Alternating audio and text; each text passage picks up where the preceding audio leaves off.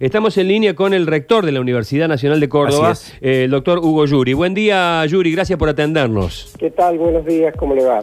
Bueno, acá tratando, así haciendo preguntas medio ramplonas nosotros desde acá, No. pero bueno, eh, hablando como hablamos en nuestras casas, ¿no? Con, con nuestras mujeres, con nuestras hijas. eh, en, en este caso, y suponiendo que las clases llegaran a comenzar de acá un mes, un mes y medio, ¿qué, qué sería lo más recomendable hacer? ¿Acelerar el año? ¿Cómo se hace?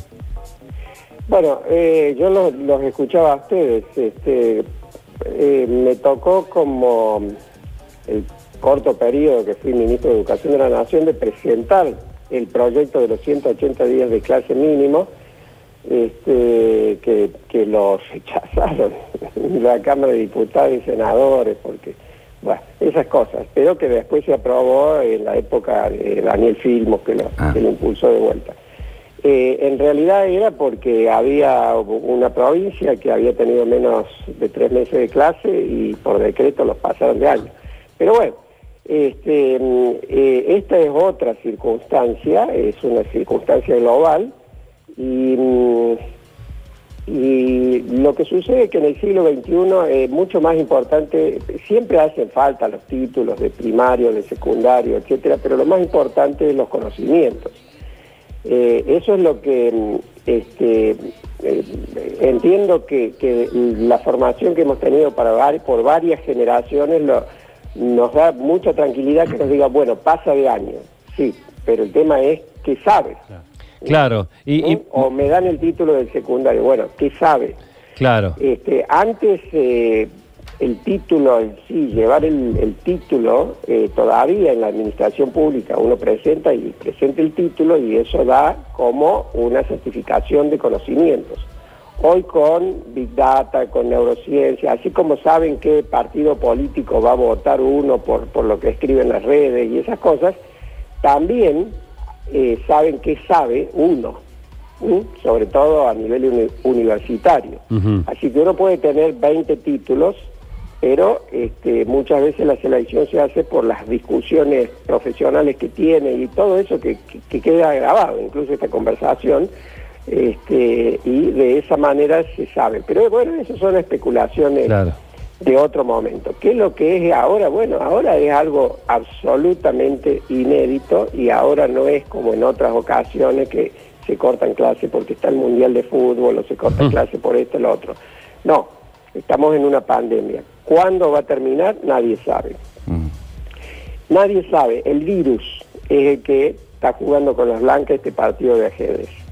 Entonces, este, lo que sí uno tiene que ir previendo eh, maneras de que se pierda lo menos posible. Se puede juntar dos años, se puede eliminar determinadas vacaciones. Como dicen ustedes, a fin de año siempre se arregla y se pasa de año. Se Sí. puede con mucho esfuerzo recuperar lo que nos hizo este año el año que viene. Estoy hablando del primario y del secundario. Sí, sí, sí, Las sí. universidades es un tema diferente. Sí.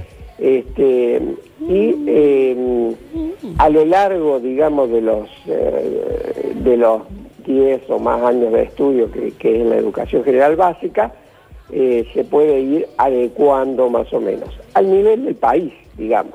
No es lo mismo alguien que tiene 210 de, eh, días de clase con 6 horas por día, eh, que alguien que tiene 150 días con 4 horas por día, y los resultados no son lo mismo. Claro, por más rector. que uno quiera decirlo.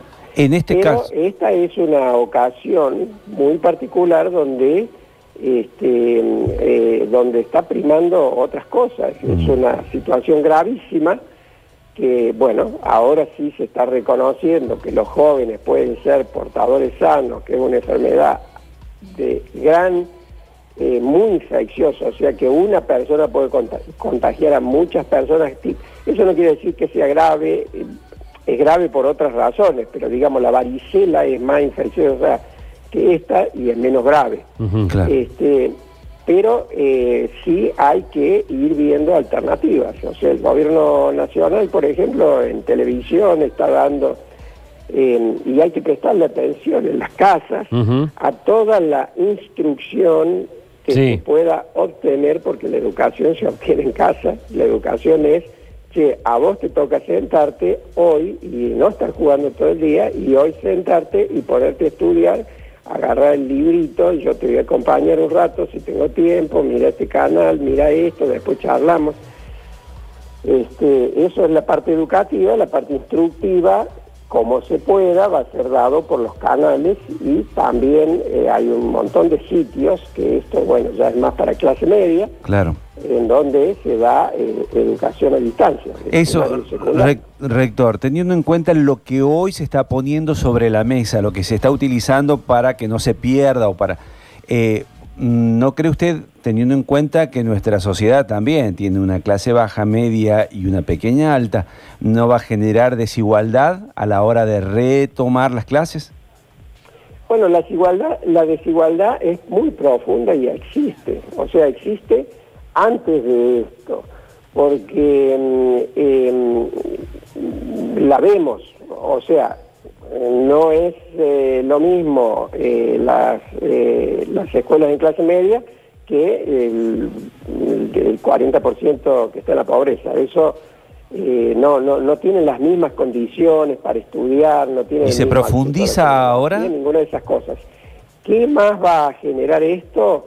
Y siempre genera un poco más de desigualdad. Nosotros mismos en la universidad, que virtualizamos todo, estamos haciendo un esfuerzo por identificar y ver cómo financiamos que a un grupo de alumnos, unos ya los tenemos eh, identificados, que son los becarios que le damos, que todos los años sale que el comedor universitario es casi gratis, bueno, eso es para becarios, gente que no tiene un peso y que ha podido con esfuerzo llegar a la universidad y necesita. Bueno, a esos nosotros si no tienen acceso a Internet, le estamos buscando un mecanismo y, y pagando algo para que ellos también tengan acceso a Internet como los demás, a quienes le hemos virtualizado la educación.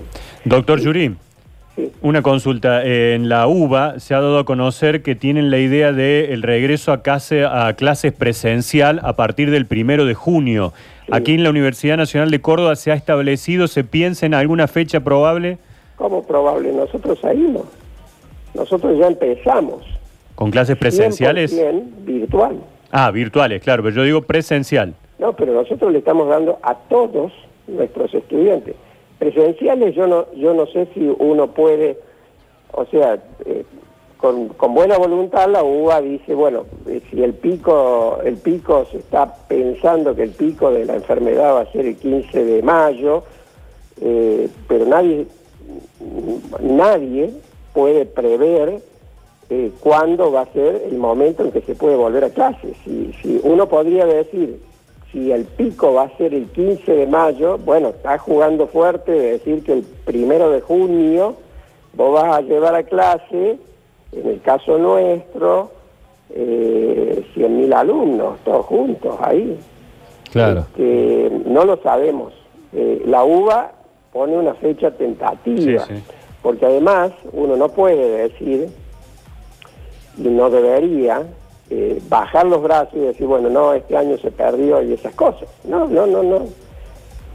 Algo está- se va a hacer y se va a ganar. En primario y secundario, como dicen ustedes, nunca ha pasado que digan, no, van a tener que hacer todo el año de nuevo. Claro. Pero estoy hablando de las, esas son las cuestiones administrativas.